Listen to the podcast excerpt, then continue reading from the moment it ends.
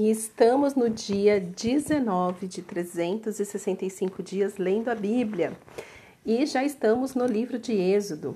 E hoje a nossa porção está em Êxodo, capítulo 4, 5 e 6. E o que eu quero dividir com vocês hoje é sobre quando Deus chama, Deus chama, ponto acabou. Para de rebeldia.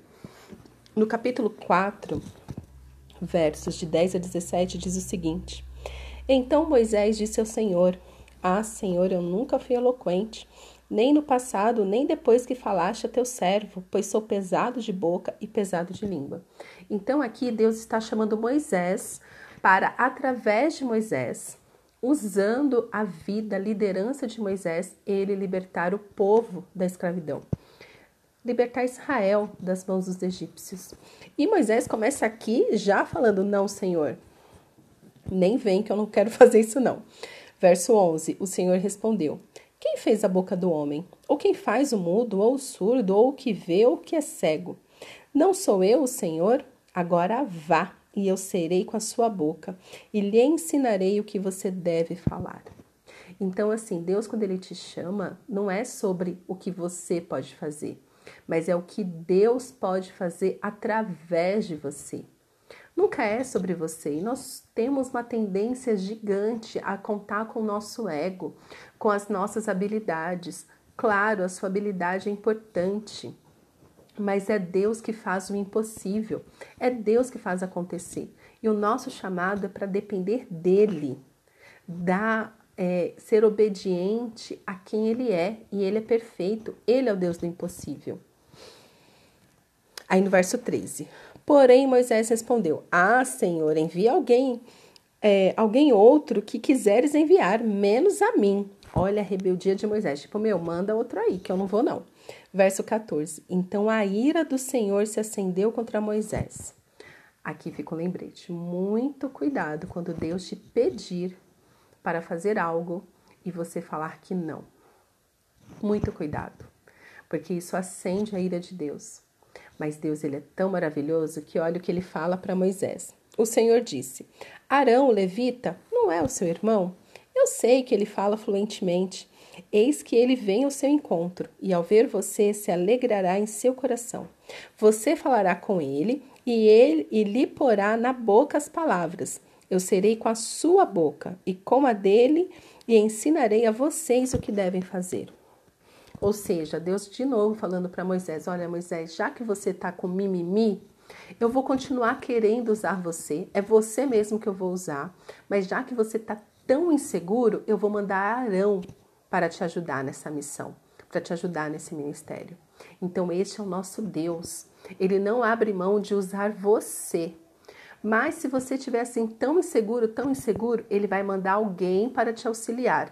Mas o chamado, ministério continua sendo seu. E aqui, meus irmãos, é com muito temor que eu falo, tá? Isso é uma coisa minha. É, foi a partir das minhas, da minha leitura e reflexão bíblica que eu não acredito quando alguém fala assim: ah, Deus quer usar você, mas se você não quiser, ele usa outro. Se Deus quiser usar você, ele vai usar você, porque é isso que a gente vê acontecendo aqui em Moisés. E eu não tenho na memória outra pessoa que Deus falou assim: ah, já que você não quer, eu não vou usar você, eu vou usar outro. Não, Deus pode usar de maneiras diferentes, que nem havia um, um chamado sobre a vida de Sansão, e Sansão era um mimado. A gente vai chegar ele lá no livro de Juízes, mas só para ilustrar o que eu estou falando. Deus queria usar Sansão e usou de um jeito ou de outro, mas Deus usou. Para o propósito de Sansão, o, é, na vida de Sansão, o propósito do Senhor se cumpriu. De um jeito ou de outro. Então, aqui fica a dica.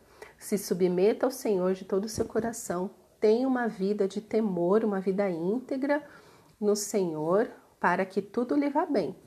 Para que você não termine como Sansão, de olho furado, cego, e se matando, né? Junto com o chamado. Mas enfim, a gente vai chegar em sanção.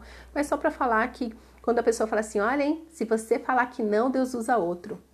Queridos, a palavra do Senhor é clara. Moisés não queria.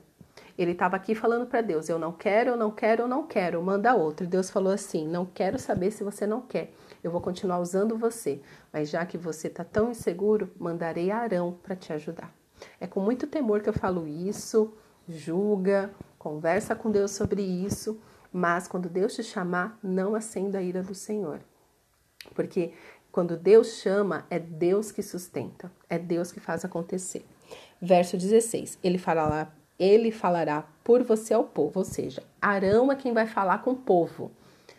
Né? Então Deus está falando assim: Moisés, eu vou falar com você, Moisés, e você vai falar para Arão o que Arão deve falar para o povo. Mas é com você que eu quero falar, Moisés. É com você. Ponto, acabou. Né? E aí ele continua: Ele será como se fosse a sua boca, e você será para ele como Deus. 17. Leve, pois, na mão este bordão com a qual você fará todos os sinais. Então, assim, lembrando que aqui no contexto o povo estava sofrendo na escravidão e Deus já tinha falado para Moisés que libertaria o povo com sinais, é, com milagres, com sinais de milagres e maravilhas. E José, aqui nessa tradução está escrito bordão, em algumas traduções está escrito cajado. Então Moisés ele tinha um cajado, né, o qual ele ali se apoiava. Afinal, Moisés já tinha 80 anos, né? A gente não está falando de um menininho de 30 que nem era José quando se tornou governador do Egito. Não, Deus escolhe um homem de 80 anos para libertar o povo da escravidão. Ou seja, Deus usa quem ele quer, na hora que ele quer e como ele quer. Confie na soberania do Senhor. É sobre confiar em Deus, ter fé em Deus. Deus faz o que Ele quer e Deus é perfeito, Deus é maravilhoso, Deus é incrível. Eu gosto de falar, e é uma coisa minha, que Deus ele é escandaloso. Quando Deus faz, Deus faz direito. Deus não faz serviço pela metade. E nós vamos ver aqui como que esse povo saiu do Egito. Que maravilhoso! Mas ainda no verso é, no capítulo 4, né? Então ali eles vão conversar com o povo, né? Vão se apresentar ao rei, falando assim: ó, é o seguinte, liberta o povo. E eles falam também é, com o povo, né? Então, é, verso 28. Moisés relatou a Arão todas as palavras do Senhor, com as quais o havia enviado, e todos os sinais que lhe havia mandado realizar. 29. Então Moisés e Arão foram e reuniram todos os anciãos dos filhos de Israel. Arão falou todas as palavras que o Senhor tinha dito a Moisés, e este fez os sinais diante do povo.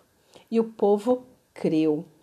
E quando ouviram que o Senhor havia visitado os filhos de Israel e visto a aflição deles, inclinaram-se e adoraram. Meu querido, quando Deus te visita, adore o Senhor. Esta é a nossa resposta para o Senhor em todo o tempo, adoração. O povo que é tanto tempo clamava por este Deus, pelo Deus de, de Abraão, de Isaac e de Jacó. Eles clamavam, Senhor, onde estão as tuas promessas? Cadê, Senhor, o Deus de milagres que os nossos pais tanto nos contam, que foi passando de geração em geração, o Deus do impossível? Então Deus veio e visitou eles, e eles se inclinaram e adoraram. E é isso que Deus espera de nós, a adoração. Se Deus, toda vez que você vê a mão do Senhor se mover sobre a sua vida, se prostre e adore o Senhor. Se você não está vendo nada acontecer, adore o Senhor, porque somente Deus é digno de toda honra, de toda glória, de todo louvor, de toda adoração. Somente Jesus é o dono da nossa adoração. A adoração organiza toda a nossa vida. Quando Moisés e Arão contaram para Israel eles não tiveram dúvida, eles falaram assim: Uau, clamamos, Deus ouviu e nos mandou Moisés para nos libertar. Moisés ali, que já é um tipo de Jesus, né? É, dessa figura de libertar o povo dessa escravidão, da mão pesada. Eles simplesmente se inclinaram e adoraram ao Senhor.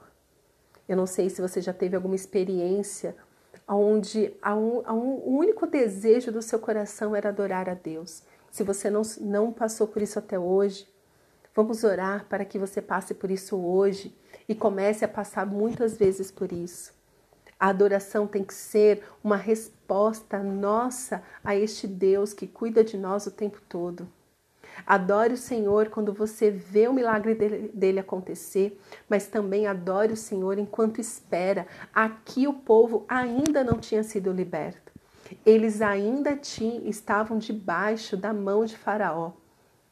Ainda estavam sofrendo.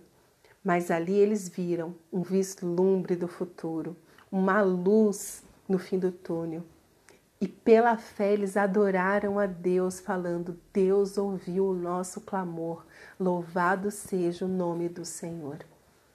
Então, que essa seja a nossa oração, louvado seja o nome do Senhor, que responde às minhas orações, que me ouve, que me responde, que manda alguém, que usa pessoas para abençoar a minha vida. Louvado seja o nome do Senhor. A Ele toda honra, toda glória e todo louvor. Vamos orar? Obrigada, Senhor, pela tua palavra. Ó Pai, ansiamos pela tua presença. Queremos, Pai, te amar de todo o nosso coração e te adorar, Senhor, em espírito e em verdade. Nos leva, Senhor, até um lugar de intimidade e comunhão contigo, onde te ouvimos, onde te vemos, onde pela fé te adoramos. Que possamos, Senhor, te adorar o tempo todo, vendo os teus milagres, crendo nos seus milagres, esperando pelos teus milagres nas nossas vidas.